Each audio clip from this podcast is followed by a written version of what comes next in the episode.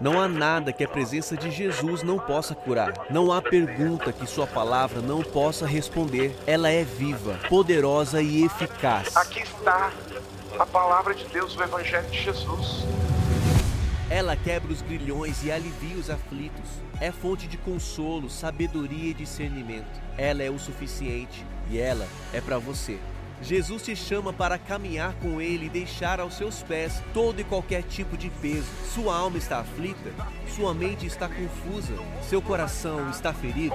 É tempo de ouvir as palavras de Jesus. É tempo de voltar às Escrituras.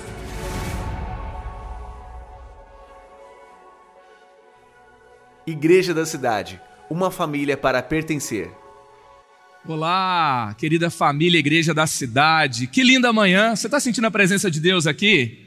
Deus está falando no seu coração? É tão bom estarmos em família.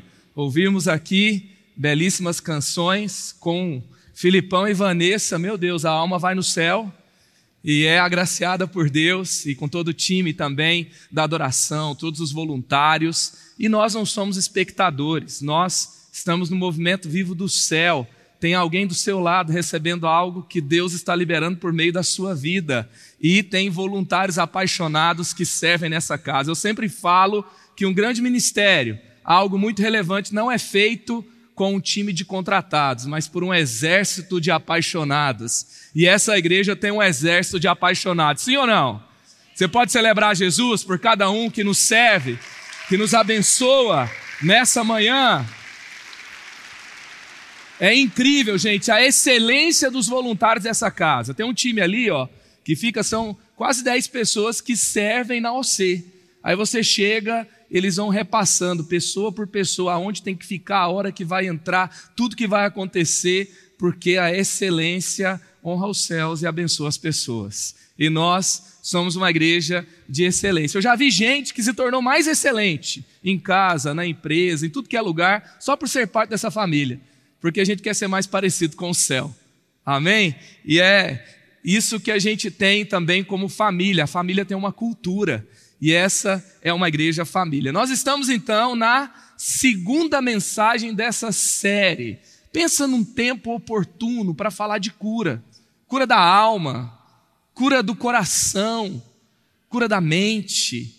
Às vezes nós estamos feridos, nós estamos abatidos, nós estamos confusos. E nos dias de hoje, são muitas informações, são muitas fake news. Se você lê notícia, você está mal informado. Se você não lê, você está desinformado. E nós temos ataques de todos os lados, nós temos uma velocidade assustadora, tudo muda tão rápido, mas nós sempre encontramos a âncora da nossa alma em Jesus. Nós sempre temos nele, nas suas palavras, a cura, a paz, a estabilidade, o encorajamento que nós precisamos. E semana passada foi a primeira mensagem da série, onde nós falamos do coração ferido. Se você perdeu, está lá no nosso canal. E agora vai ser sobre a alma, a alma abatida. As palavras de Jesus têm poder para curar. Gênesis 1, verso 1 e 3. No princípio criou Deus os céus e a terra, e a terra era sem forma e vazia. Trevas cobriam a face do abismo, e o Espírito de Deus se movia sobre a face das águas. Disse Deus: haja luz, e houve luz. Por meio da palavra, tudo que era sem forma, o nada se torna o que a gente vê, se torna a grandeza da criação por meio das palavras de Jesus. E ali então, João 1, verso 1 a 5, nós vemos a conexão com a criação, onde o Verbo era Deus, o Verbo estava com Deus, e aí tudo que veio a existir, veio a existir por meio dele. Deus criando por meio do seu filho, e o seu filho que vem na nova aliança, para trazer agora não apenas uma realidade terrena, não apenas um ecossistema da natureza física que traz equilíbrio e toda a parte que os nossos olhos físicos podem ver, mas ele cria uma realidade maior e acima do aspecto da realidade física. ele cria a nova aliança, o caminho até Deus, a realidade de vivermos em comunhão com o Pai, a cura. Ele traz cura e ele traz salvação, e a sua luz brilha e as trevas não podem vencê-lo. Nós não vivemos com medo das trevas que há no mundo, nós não vivemos com medo das mentiras, dos ataques, de todo o mal que nos assombra, porque a luz em Jesus rompe, dissipa, faz com que vá embora, vence todas as trevas ao nosso redor. Quem vive com Jesus não vive assombrado com medo, não. Vive com fé, vive encorajado. Não é encorajado por palavras ou pensamentos positivos. Não é encorajado por repetir alguma coisa ali de uma autoajuda. É encorajado por Ele, que é a palavra. Por Ele, que é poder, que é cura e que é vida. As palavras de Jesus cura e geram uma nova realidade, a realidade do céu em nós. E eu quero então Vamos para a segunda mensagem. Nós falamos sobre as palavras de Jesus para curar o coração ferido. E agora, para curar a alma abatida. Vamos orar mais uma vez? Vamos colocar o nosso coração, a nossa alma diante de Deus. Às vezes, na palavra de Deus, a palavra alma também é traduzida como coração, a nossa realidade interior. Então, eu queria te convidar a colocar a sua mão no seu coração não no, no seu órgão físico, mas é a sua realidade interior, suas emoções, seus sentimentos, quem você é por dentro. Jesus, nós colocamos agora nosso coração, nossa alma diante de Ti. Obrigado, porque o Senhor está aqui e nós queremos encontrar cura em Tuas palavras. Cura, Pai, agora a alma abatida. Que tua palavra entre em cada lugar dentro de nós, os lugares mais difíceis, dolorosos, escondidos, e que tua palavra leve luz, leve cura, leve encorajamento, leve alegria, Pai. Nós cremos em Ti, que a tua palavra seja revelada a nós agora nós pedimos ao Senhor, fale conosco. Queremos te ouvir e que a glória seja tua. Oramos em nome de Jesus. Amém. Amém. Vamos ler aqui, Salmo 42, verso 5. Por que você está assim tão triste, ó minha alma? Por que está assim tão perturbada dentro de mim?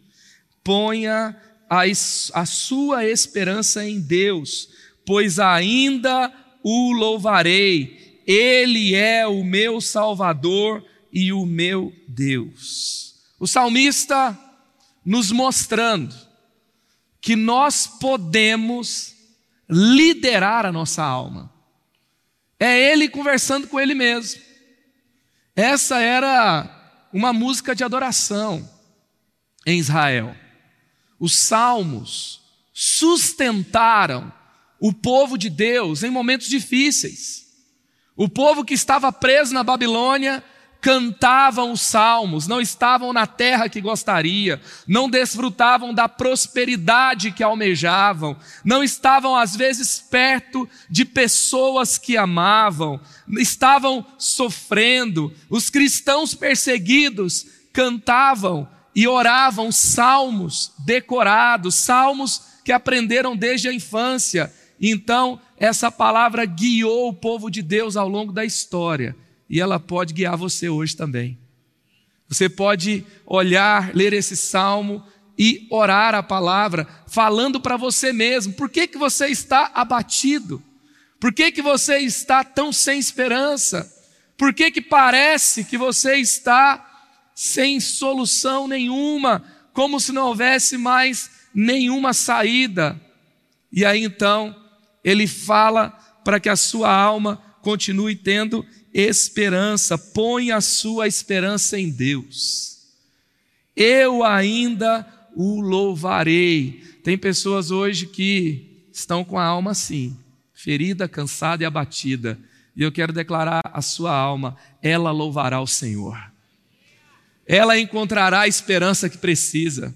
Ela não vai naufragar nas tempestades dessa vida, porque o Senhor não permitirá. Ele é a sua esperança, ele vai te conduzir para o destino que ele tem para você. Lamentações 3:20. A minha alma desfalece dentro de mim. Não é um desavisado, não é alguém sem conhecimento, não é alguém perdido, sabe, é, iludido e na vida, é Jeremias, é o profeta, é o grande profeta Jeremias. Ele marca a história do povo de Deus e ele passou por momentos que a sua alma desfaleceu. Você tem também Elias, o, o grande profeta. Era então considerado, ali quando falava a lei e os profetas, a lei e Moisés, falava de profetas, logo se pensava em Elias. E Elias também teve um momento que a sua alma pediu para morrer.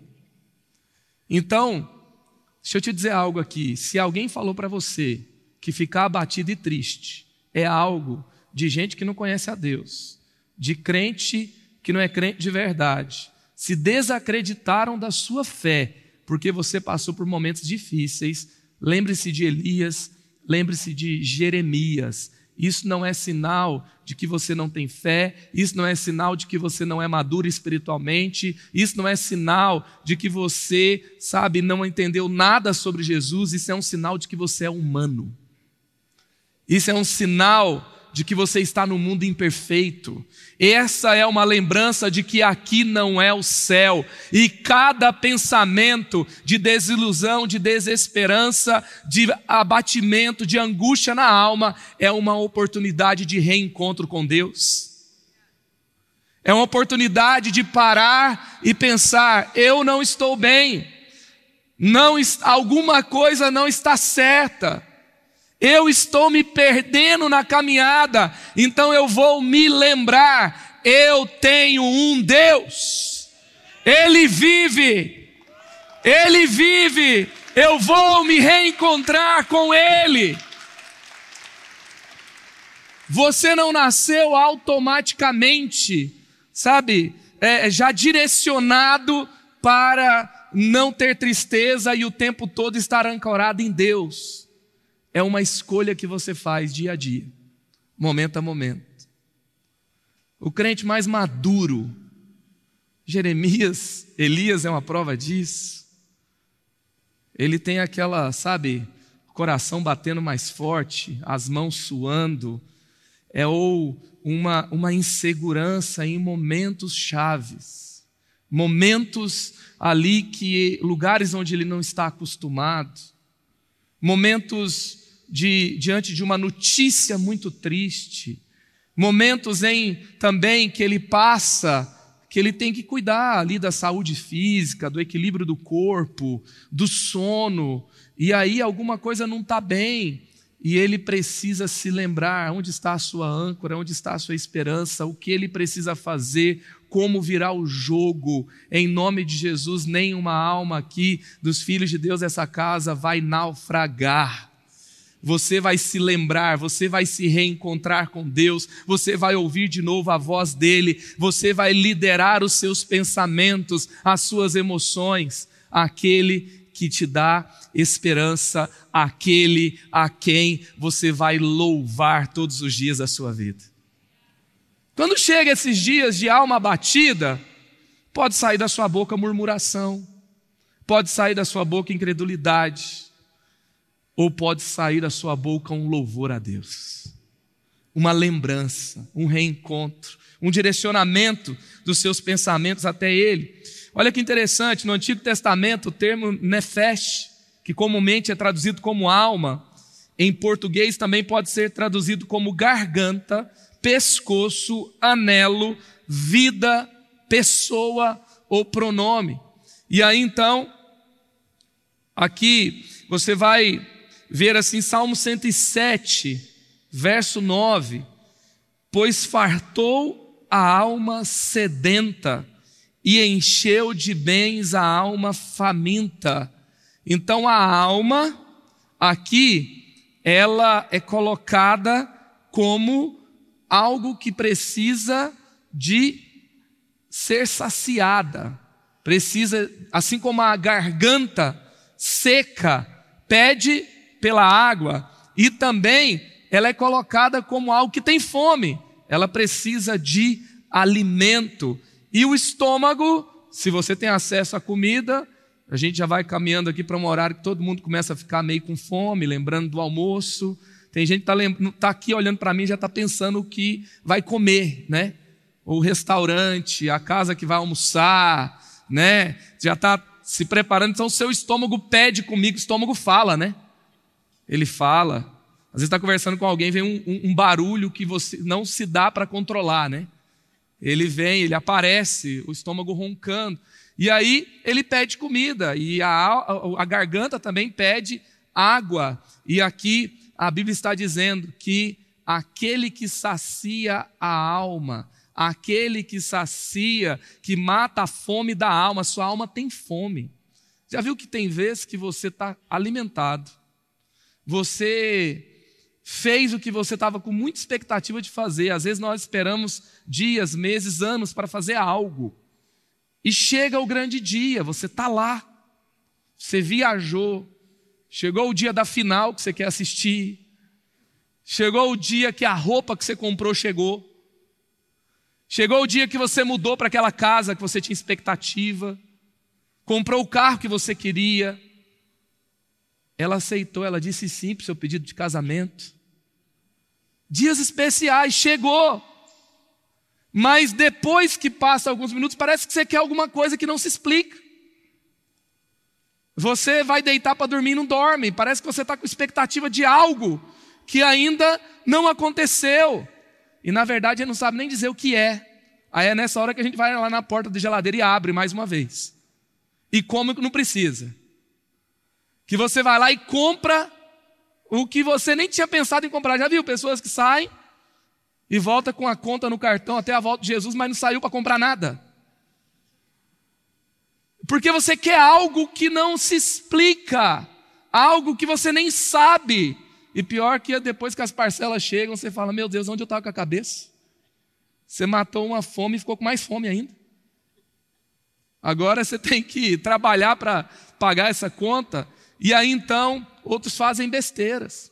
É aqueles cinco minutos que alguns se arrependem a vida toda é que a sua alma tem fome, a sua alma tem sede de algo que somente Deus pode saciar.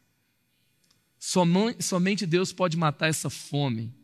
Somente Deus pode torná-la realmente com a satisfação, dar a ela a satisfação que ela precisa. É isso que o salmista está falando. Ele Deus fartou a alma sedenta e encheu de bens a alma faminta. Talvez você tenha bens, mas a sua alma está cheia de bens que Deus pode dar.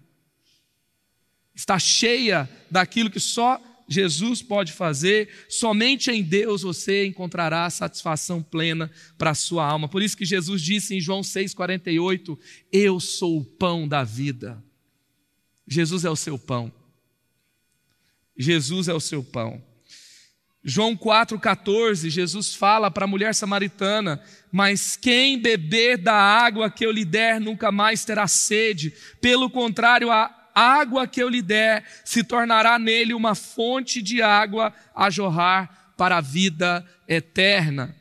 Uma mulher que estava tentando matar a sede em casamento, em relacionamento, ela encontra em Jesus aquele que mata a sede. Então, eu quero ler agora uma, um texto muito importante na, nos evangelhos, um momento de encontro com Jesus, em que dele sai poder e uma mulher é curada.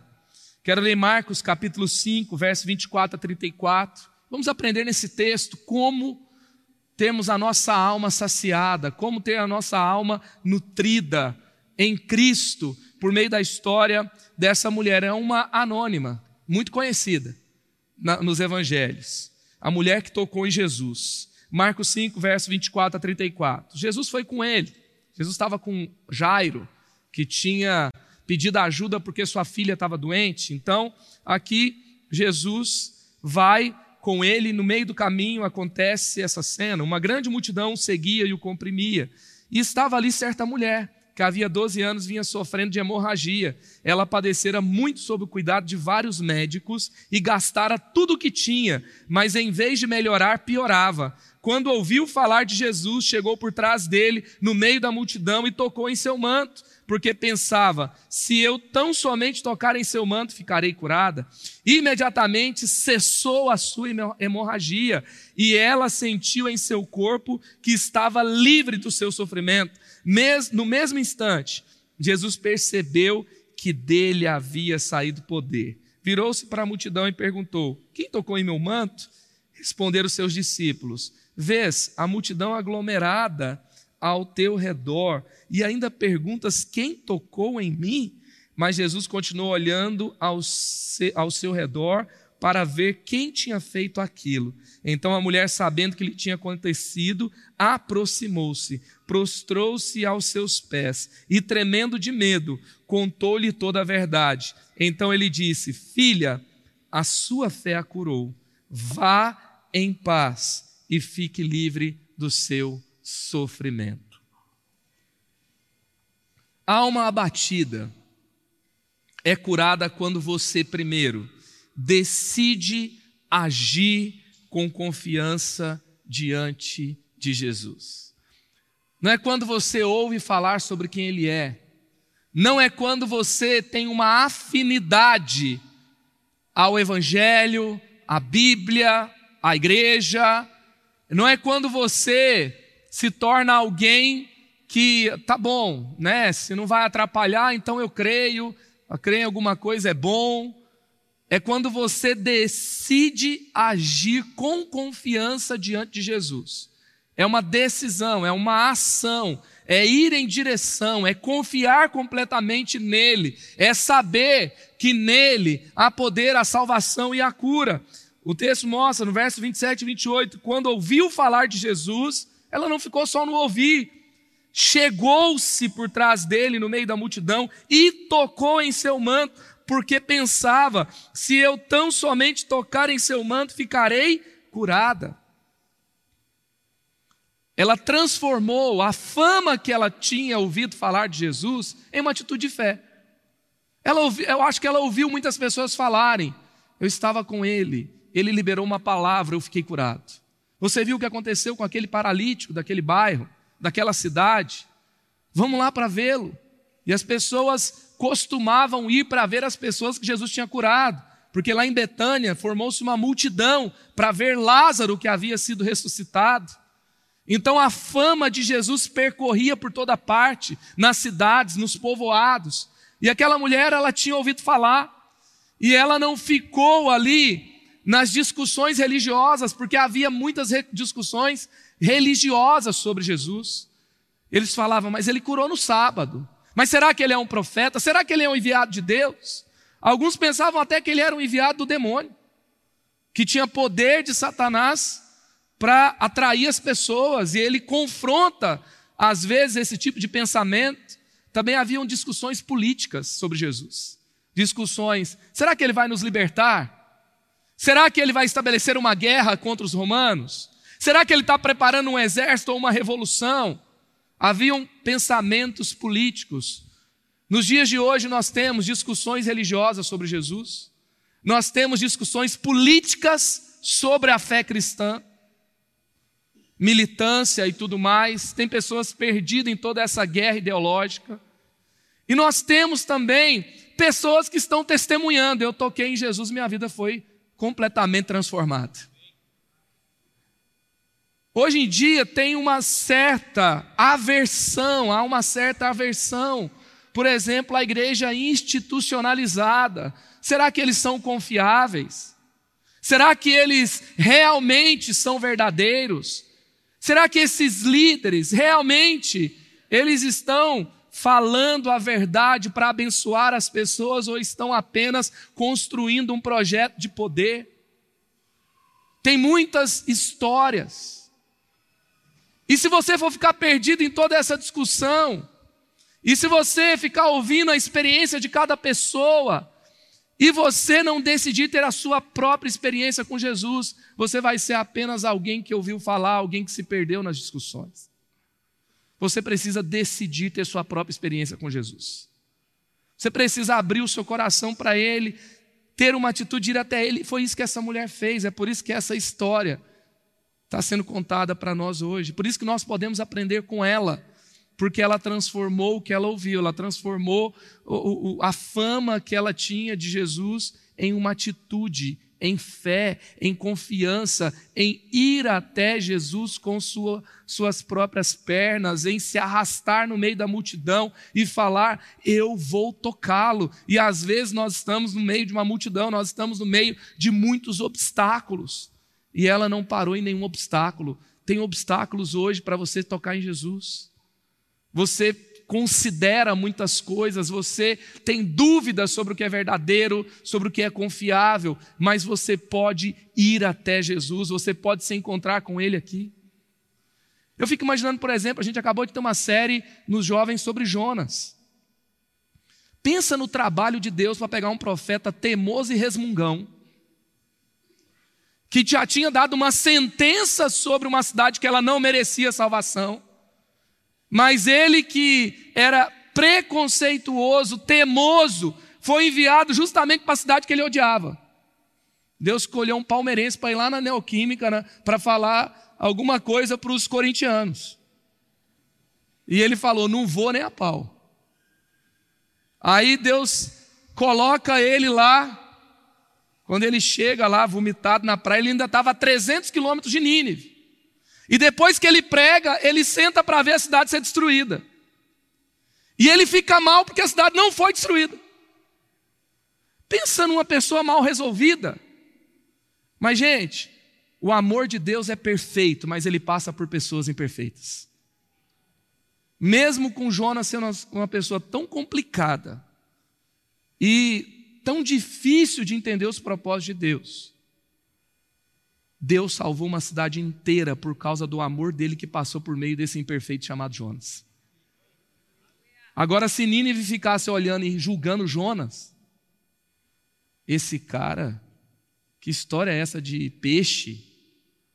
Que quem que é esse profeta? Ele não ama a gente não. Ele fez de tudo para não chegar aqui, agora a gente vai confiar nele. Eles não ficaram presos no obstáculo chamado Jonas, porque eles estavam diante do amor de Deus. Qual que é o obstáculo que paralisou você? Qual que foi a, aquilo que impediu? Qual que foi a discussão religiosa? Essa mulher não parou em nada. Ela foi até Jesus e ela teve a sua própria experiência. Você precisa ter a sua própria experiência. Eu queria ter uma experiência com você aqui agora. Eu gostaria que todos tivessem tido uma experiência que eu tive na vida.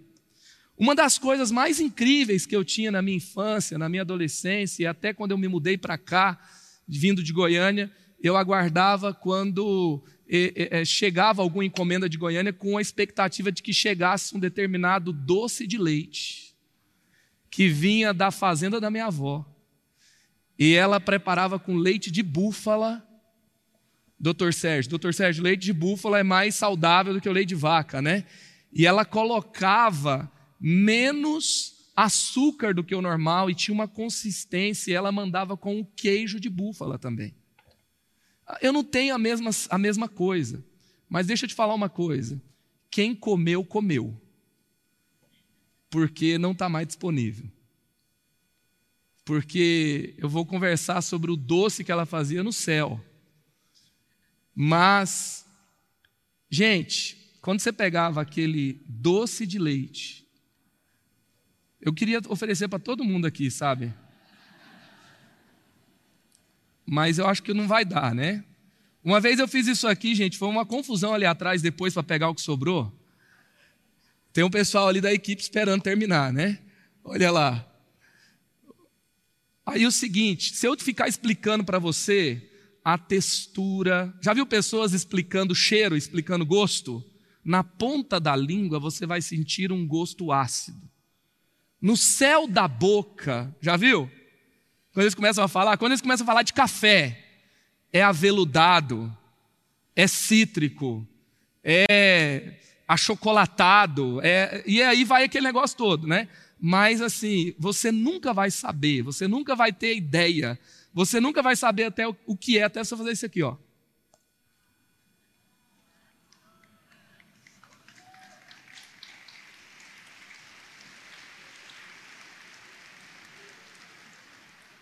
Vou parar por aqui, porque senão vou perder o foco. Mas, gente, eu gosto de doce de leite com queijo. Foi algo. Tem coisas que estão no nosso, na nossa memória de infância que não se explica. Por que, que algumas pessoas gostam de coisas que você acha ruim? Não é? E você tem que ter sua própria experiência. Você tem que ter a sua própria atitude. Você vai lá e você vai saber você pode gostar de uva, mas às vezes elas estão azedas, às vezes elas estão doces. E como é que você sabe se a uva está doce ou azeda? Como é que você sabe se isso aqui está é, tá no ponto que você gosta ou que você não gosta? Porque tem gente que gosta do queijo duro, furadinho, fresco, salgado, mas sem sal. Quando você experimenta, você tem algo que só você pode ter.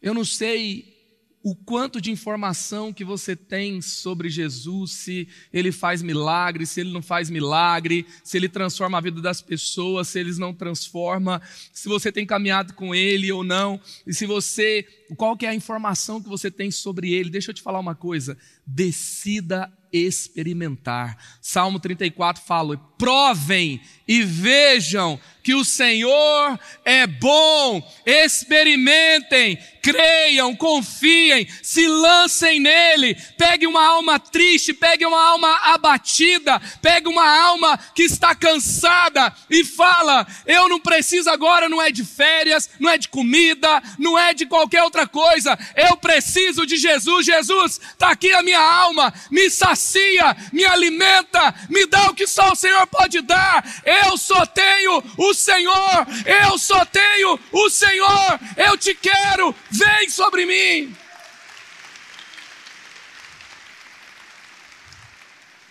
Foi isso que ela fez.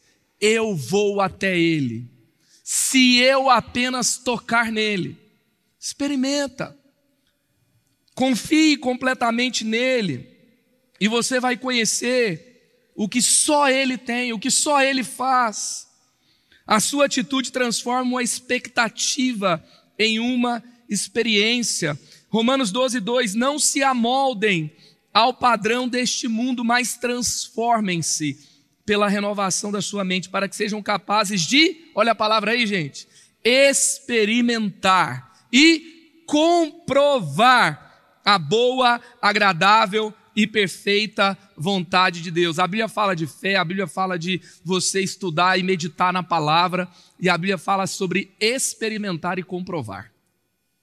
Você precisa experimentar, você precisa comprovar. João 2, verso 3 e 4.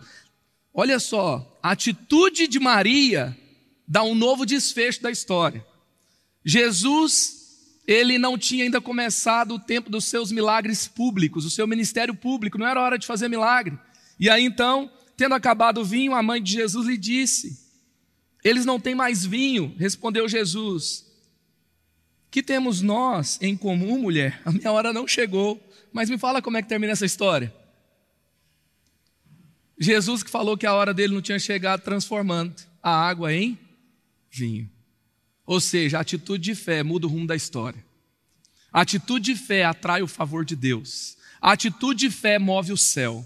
A atitude de fé transforma o impossível em milagre. A atitude de fé vai trazer um novo fim para a sua história. Então tem hora que tudo que você precisa fazer o quê? Agir. Olha só, Êxodo 14, 15. Disse então o Senhor a Moisés: Por que, que você está clamando a mim?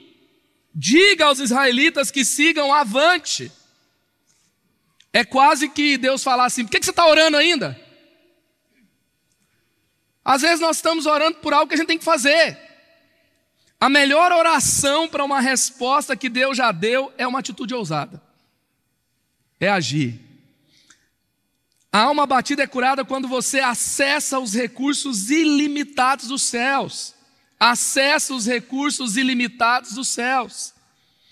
Marcos 5:29, imediatamente cessou sua hemorragia e ela sentiu em seu corpo que estava livre do seu sofrimento. Quem é essa mulher? É quem tinha gastado tudo que tinha.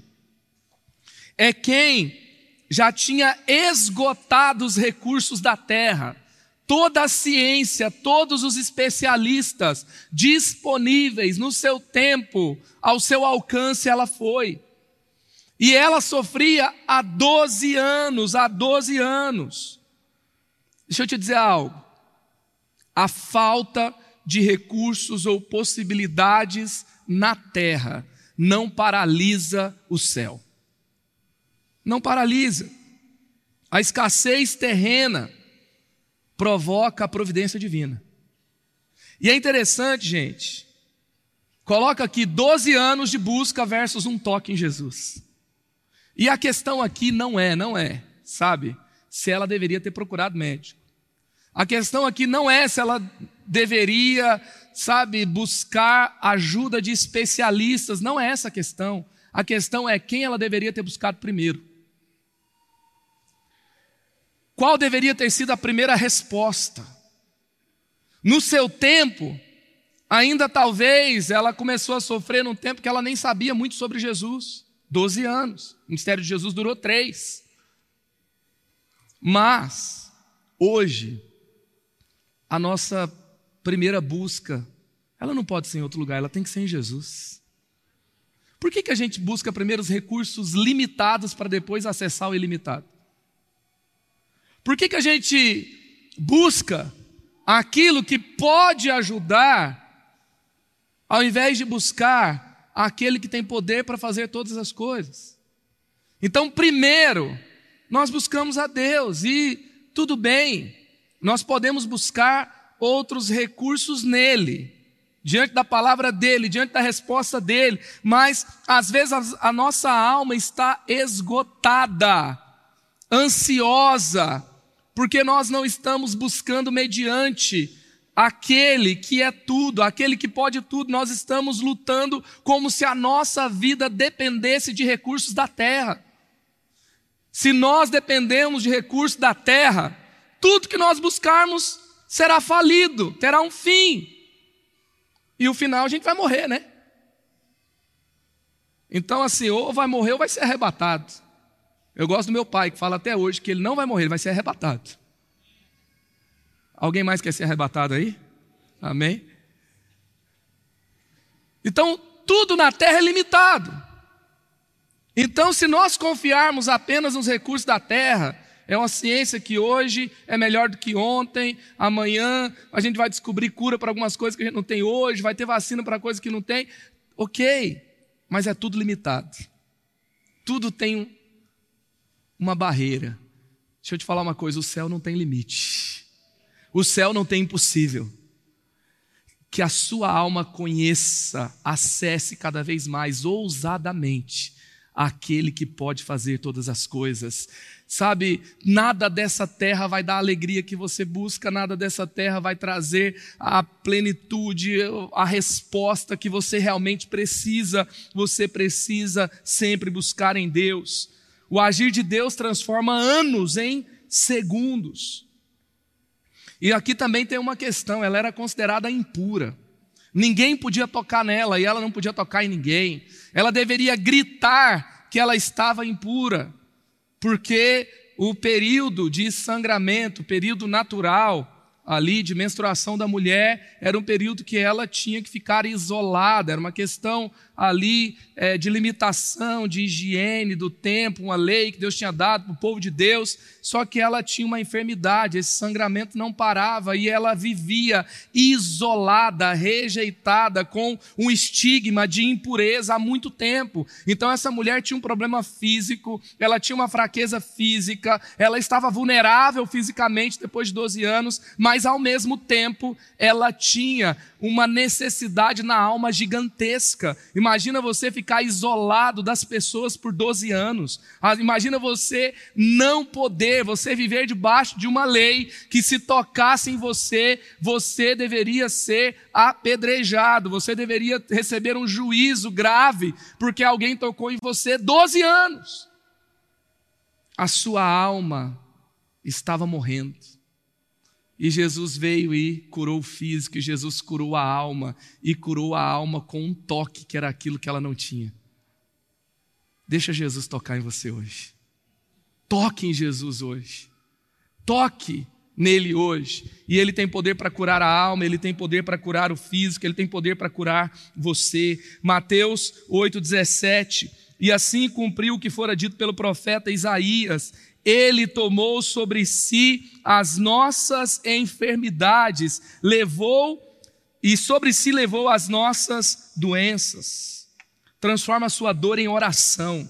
Não há nada que a presença de Jesus não possa curar. Efésios 1:3 Bendito seja Deus e Pai de nosso Senhor Jesus Cristo, que nos abençoou com todas as bênçãos espirituais nas regiões celestiais em Cristo. Quando a gente busca algo, gente, achando que alguma coisa dessa terra vai suprir, a gente está lutando para ver se vai ganhar. Agora, quando você parte de Efésios 1, você não está lutando para ver se vai ganhar, você já parte. A... O seu ponto de partida é a vitória em Cristo. Não é que você vai ser abençoado, talvez, você já foi abençoado. Amém? A gente não vai achando que pode ser que talvez a gente vai se dar bem, não. A gente já parte de um ponto de vitória. A alma batida é curada quando você confia no poder de Jesus por meio da sua fé. Você confia no poder de Jesus por meio da sua fé. Marcos 5:30. No mesmo instante Jesus percebeu que dele havia saído o quê? Poder. Virou-se para a multidão e perguntou: "Quem tocou em meu manto?" Aqui o poder de Jesus foi liberado por um toque, era um toque diferente. A Bíblia fala que todo mundo fica doido. A multidão comprime, todos apertam, tem pessoas por todo lado.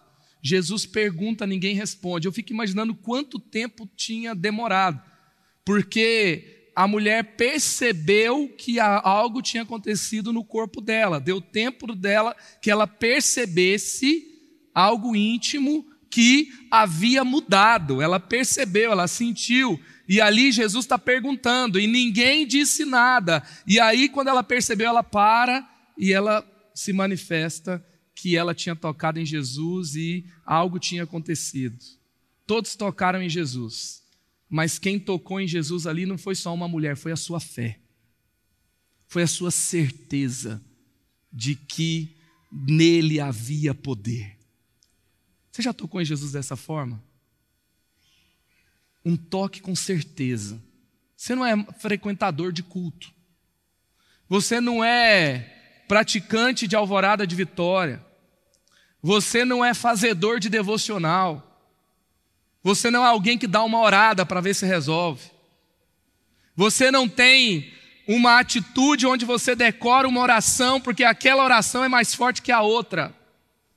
Você não tem fé na sua performance, na sua capacidade de tocar em Jesus, com a sua é, vida religiosa perfeita, onde você se abstém do pecado rigorosamente, onde você frequenta tudo que tem que frequentar de uma forma assídua, intensa e intacta, e você chega até o ponto que você consegue tocar em Jesus. Não é isso.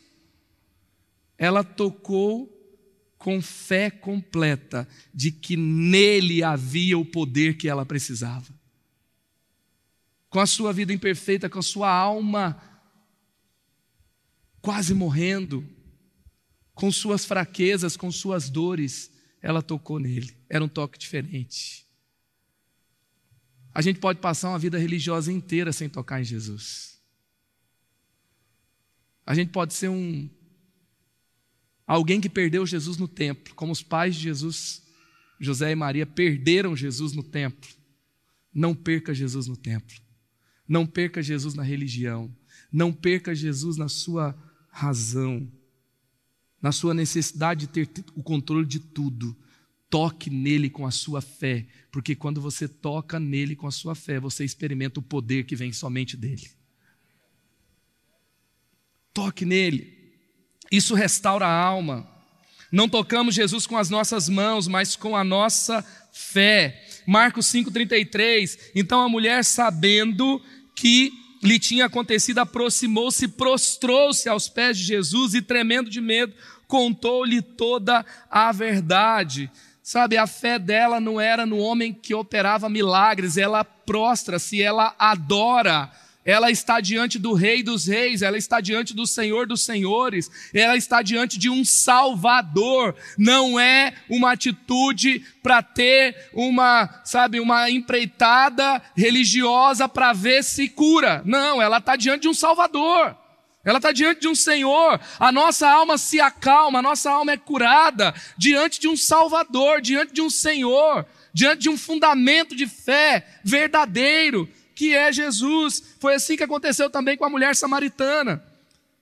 Ali termina uma conversa, aquela conversa termina com uma conversa sobre adoração. João 4, verso 23. No entanto, está chegando a hora, e de fato já chegou, em que os verdadeiros adoradores adorarão o Pai em espírito e em verdade. São estes os adoradores que o Pai procura. A discussão era se Samaria era o lugar certo, se Jerusalém era o lugar certo, se um monte era mais santo que outro. Aí Jesus fala: não é o monte que é mais santo, eu só estou procurando adorador. Pode ser aqui, pode ser em outro lugar. Tem adorador aqui? Amém? Deixa eu te falar uma coisa. A colina é especial. Esse ambiente é muito especial para nós. Mas se você é um adorador, aqui não é mais santo do que na empresa que você trabalha. Porque santo não é o lugar, é a gente que santifica o lugar. Ontem a gente estava aqui e começou o Eleve com música eletrônica, depois teve rock e terminou em pagode. Porque Deus não ungiu estilos de música, Deus ungiu pessoas. Sabe, nós temos um conceito e, a, e, se tornou uma coisa tão estranha entre os evangélicos que tem crente que chama outro crente de primo. Você não é irmão, não, você é primo. Já viu? Tem gente que fala que a oração não pode ser de um jeito ou de outro. Outro dia eu recebi alguém em crise, em crise. Uma crise assim, eu perco a salvação se eu receber uma transfusão de sangue. Eu posso orar, falar com Jesus se eu estiver tomando banho. Deus vai receber minha oração. Se eu estiver deitado de pijama, eu tenho que colocar uma roupa para falar com Jesus. Gente, é tanta coisa que as pessoas vão colocando e elas vão, assim, parece que elas estão empreendendo uma vida para colocar dentro de outras pessoas um costume religioso. E aí você vai vendo Hoje em dia, se alguém faz o que a gente faz aqui, se a gente está preocupado com os pobres, com os necessitados, com os vulneráveis, com os moradores de rua, e a gente entende que é uma missão cristã, é para nós, é alguém olha e fala: não, isso é coisa de esquerdista. A gente fala contra preconceito, não, isso aí. E aí começa essa coisa toda. Onde está Jesus? Se Jesus está abaixo da sua militância, da sua ideologia, se o seu arminianismo é maior do que Jesus, se o seu calvinismo é maior do que Jesus, se a sua forma, o seu pré-milenismo, o seu pós-milenismo, a sua visão escatológica está acima de Jesus, tem alguma coisa errada. No céu a gente vai descobrir que estava todo mundo um pouco errado. Ou lá no céu vai ter, Jesus vai mostrar quem era o teólogo perfeito. Assim, a Bíblia fala que ele não sabe nem orar, ainda mais saber escatologia correta, todo, certinha, contra todo mundo. Meu Deus do céu. Então, não vamos nos perder nessa confusão toda. Vamos escolher tocar em Jesus com a nossa fé, com as nossas imperfeições. Não quer dizer que a gente desvaloriza a Bíblia, o estudo, não. Nós vamos estudar a Bíblia, nós vamos nos aprofundar da Bíblia, mas o estudo bíblico não é para piorar a sua alma, o estudo bíblico não é para pôr culpa no seu coração, o estudo bíblico não é para defender um sistema religioso ou uma perspectiva teológica, o estudo bíblico é para se encontrar com aquele que é a palavra, é ter experiência com as palavras que curam procuram é para se relacionar com Deus. Ele veio, ele morreu, não foi por uma teologia, não foi por uma ideologia, ele morreu por um relacionamento real com Deus. Esteja diante de um Salvador, de um Senhor. Nós somos imperfeitos, mas Ele é, era e sempre será. Aleluia! É assim que eu desfruto o poder de Deus. Não posso ser místico, não posso, sabe, desequilibrar para nenhum lado. Eu preciso focar em Jesus e nele sempre vai ter equilíbrio. A alma batida é curada quando você procura sua paz em Jesus Cristo. Marcos 5,34. Então ele lhe disse: Filha, a sua fé a curou. Vá em paz e fique livre do seu sofrimento. Vá em paz. Tem paz em Jesus. Tem paz. Ganhar uma discussão não te traz paz. Ter certeza de um futuro com perspectivas e certezas humanas, de uma empresa que é sólida, de uma carreira consolidada, de um relacionamento que agora está estável isso não é suficiente para ter a paz que você precisa. A Bíblia fala que a paz que Deus dá, ela excede o entendimento, ela excede a razão, ela excede a realidade. Ao longo da história, cristãos naufragando estavam em paz, cristãos devorados por leões estavam em paz. Daniel estava pronto para ser devorado por um leão, porque ele tinha uma fé num Deus que ele não podia negar, que dava a paz que ele precisava. E se ele tivesse sido devorado, o seu testemunho de fé ainda falaria conosco, porque muitos foram. Nós não precisamos vencer ou ter sucesso naquilo que a gente deseja para ter paz, nós precisamos de Jesus. Nós precisamos dele. E essa mulher, ela encontrou paz. Ela foi curada. Amém mas ela poderia ter ficado doente de novo. Ela não está viva, então ela morreu. Só que mais importante do que a cura que ela recebeu, ela recebeu paz para sua alma, ela recebeu salvação. Isso é mais importante, isso está acima. Em alguns momentos que Jesus curava, ele usava a expressão assim, aparecia a expressão grega do terapel, que significa curar, servir e cuidar. Mas aqui Jesus utiliza o verbo sozen, que significa curar, libertar e salvar. Ela foi completamente curada. Deus quer curar você completamente. Deus quer tirar de você dor. Deus quer tirar de você enfermidades, mas Deus quer dar a cura completa. Depois da cura, é preciso aprender a viver como alguém que é curado. Alguém que é curado. Viver em paz. Viver seguro em Deus, apesar do mundo não ser um local de estabilidade mas a sua segurança não está nesse mundo, a sua segurança está em Deus. Aí você vive sim como alguém que é curado. Mateus 11, 28. Venham a mim, todos os que estão cansados e sobrecarregados, e eu lhes darei descanso. Jesus está falando para um povo que tinha dores, problemas e crise financeira, que tinha uma opressão política, que tinha discussões de revolucionários, que tinha opressão religiosa, e estava todo mundo, talvez se você ficasse ali, achando que sua vida dependesse, tivesse a última palavra de toda essa confusão, você ia ser a pessoa mais oprimida, deprimida e confusa. Mas ele fala: todo mundo que está cansado no meio de tudo isso, venham a mim, e eu vou dar paz e descanso. Sabe, os sábios desse mundo se confundem. mas Jesus continua sendo um lugar seguro de descanso. Ele continua sendo esse lugar de paz. Efésios 6,15: tendo os pés calçados com a prontidão do evangelho da paz. Isaías 9,6, vamos ler esse texto juntos? Porque um menino nos nasceu, um filho nos foi dado, e o governo está sobre os seus ombros, e ele será chamado Maravilhoso Conselheiro, Deus Poderoso, Pai Eterno, Príncipe da Paz, aleluia! Ele é o nosso Príncipe da Paz, aleluia! Aleluia! Ele não é o príncipe de Gales, ele não é o príncipe de Israel, ele não é o príncipe do Brasil, ele é o príncipe da paz. Ele é aquele que se move trazendo paz e esperança em seus adoradores, em aqueles que se rendem completamente diante dele. Salmo 42, porque, verso 11: Por que você está assim tão triste, ó minha alma? Por que está assim tão perturbada dentro de mim? Ponha a sua esperança em Deus, pois ainda o louvarei. Ele é o meu Salvador e Ele é o meu Deus. Ele repete a pergunta de novo, o salmista.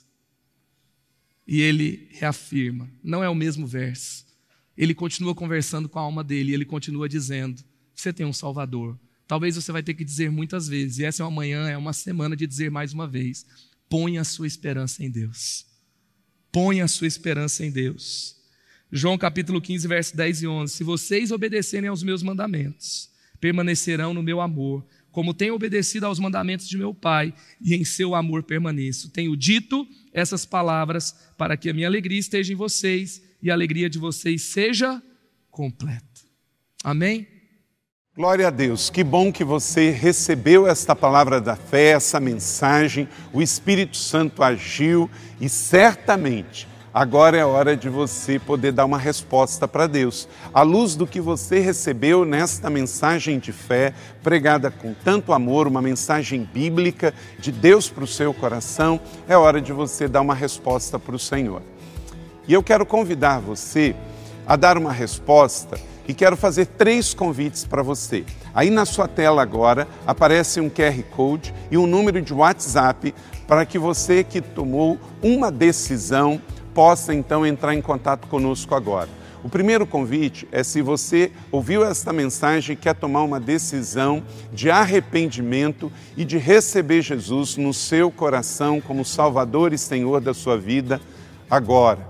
A outra decisão que você pode estar tomando agora e celebramos com você é se você quer retornar para a igreja, voltar para a fé. Talvez você se desviou dos caminhos do Senhor e da igreja, mas hoje é o tempo de voltar, é tempo de arrependimento, de mudança de vida, de voltar para a família da fé. Então, bem-vindo você que está tomando a decisão de retorno agora. Não importa quanto tempo você esteve afastado, não importa se você se afastou dessa ou de outra igreja cristã ou evangélica, bem-vindo de volta à família da fé.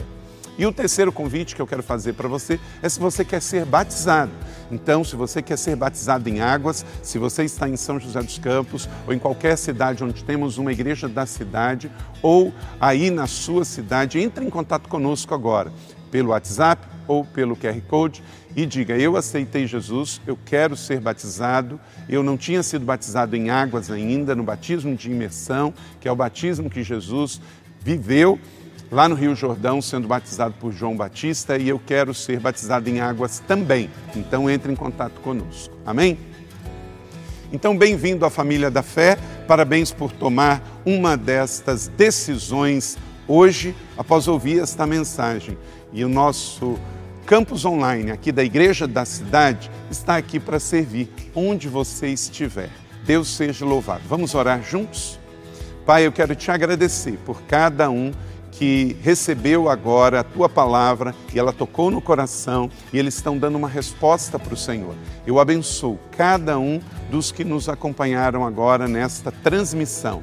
Que o Senhor abençoe as suas vidas, os que tomaram a decisão de te aceitar, de voltar para a igreja ou se batizar, nós assim os recebemos e os abençoamos em nome de Jesus. Amém. Obrigado por estar conosco. Se você tem qualquer outra dúvida também, aí no chat ou nas nossas mídias sociais ou no WhatsApp, mande para nós e nós vamos entrar em contato com você. Somos a igreja da cidade, uma família para pertencer. E aqui no campus online, uma família para pertencer onde você estiver. E seja bem-vindo também às nossas celebrações presenciais. Você pode ver aí no vídeo também os horários e os dias que temos celebrações. Bem-vindo, Deus te abençoe e até a próxima.